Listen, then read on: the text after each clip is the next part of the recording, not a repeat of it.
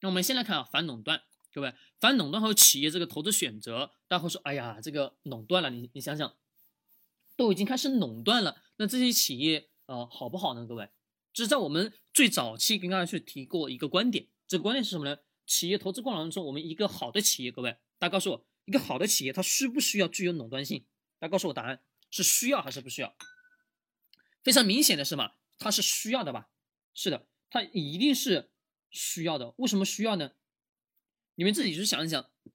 假设啊，我们卖一个产品，呃，客户走到你的这个店铺或者说你这个摊位前，这客户跟你说：“哎呀，帅哥，啊，姐，你能否这个商品给我便宜的啊？你假设你卖五十块钱，这个客户跟你说，你能能不能十块钱卖给我呀？各位，你告诉我，你作为一个生意人，你到底是卖还是不卖？”哎，大家说，哎呀，这个怎么讲呢？他哦，本来啊五十块钱我还有利润，我卖给你十块钱什么？我吃什么？对不对？我们经常啊会碰到砍价的时候，会说，哎呀，你这个价格做不了，做不了，对不对？那各位，你们告诉我，很多很多的呃企业，很多人什么啊做生意的，把价格喊喊得很高，但是中间什么还还会留一个空间的价格，对吧？留一个空间价格啊，心里能接受的，有利润的就能什么，就能走量的，就能卖的。对不对？是的，没错。那各位，你告诉我，企业具有垄断性的前提条件之下，其实它是能很好的什么去控制企业的利润的，是能非常好的去控制利润。就比如说，我生产的某款产品或者说某个东西服务，你只能什么在我这个地方去买到，你在其他地方你买不到。各位，那么买不到是不是对于我这个企业来讲是好还是不好呢？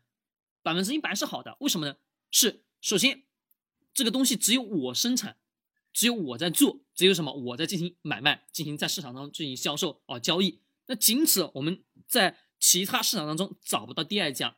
那很显然，我具有什么很强的垄断性。就是我们近年来的互联网平台，比如啊腾讯、阿里，对吧？还有我们的啊淘宝等等相关的吧，各式各样的什么美团这些平台，各位，大家告诉我，他们属不属于垄断呢？啊，我们可以严格意义上来讲，不能说叫百分之一百的垄断，为什么呢？第一，它没有什么强制性，哎呀，要如何如何，对不对？就是呃，垄断型企业真的是特别特别好的什么护城河，各位懂不懂什么叫护城河？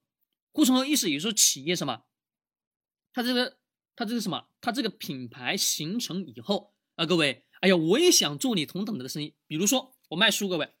他告诉我，我卖书，那各位其他人想不想卖书？他说：“哎呀，看到你这个做的生意不错，那我也什么？那我也来给你卖书吧。”那各位，所有人都来卖书的前提条件下，是不是这个市场就会变得越来越不好？那么仅有这么一家的这种类型的企业，比如腾讯，各位，在我们中国仅有一家啊，国外什么也有是吧？但是我们自己想，仅此仅有一家这样的企业，各位你们告诉我，用户选择的时候会怎么去选择？百分之九十九点九九，他会怎么选择腾讯嘛？那各位你们告诉我为什么？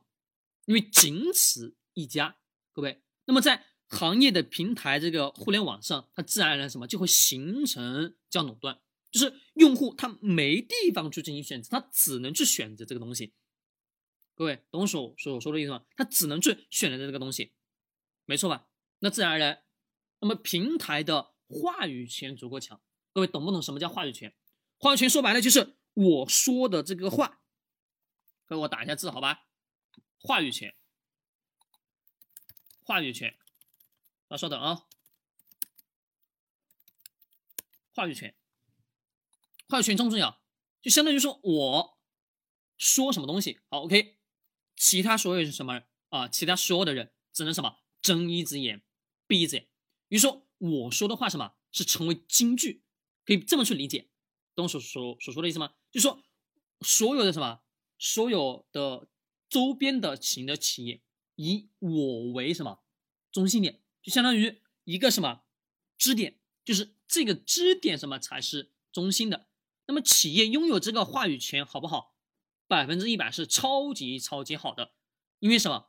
它能可以什么随意的去提价，各位提价好不好？我所企业所所生产的产品，假设我手上这瓶水啊，这杯水，对吧？我生产下来啊，本来原原价五分钱，但是我要提价，原价是卖两块钱，那我就要提价，我把它提到三块钱、四块钱、五块钱，行不行？各位，行还是不行？行啊。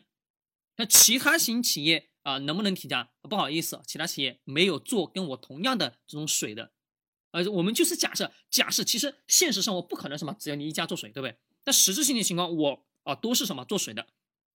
那实际上只有我这么一家企业，我想提价容不容易？容易。对于企业来讲，好不好？好。为什么好？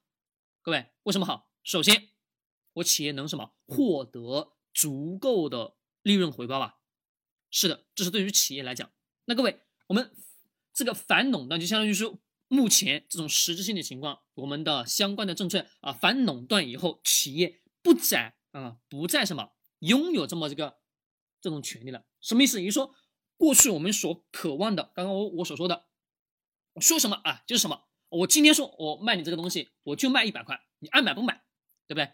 好，这个是我什么企业所拥有的话语权。但是呢，我们反垄断以后，这个话语权什么就会变得越来越薄弱，懂吗？就会变得越来越薄弱。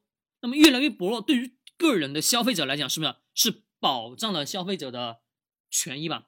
这个权益怎么去保障呢？也相当于说啊，企业你不能再什么？随随便便去提价，过去我们可以什么一家企业进行独大，那么一家企业独大以后，各位对于企业来讲，刚刚我们前面所说的这个呃相关的，对于企业来讲好不好？好，它能稳定性的去盈利，并且用户没得选择。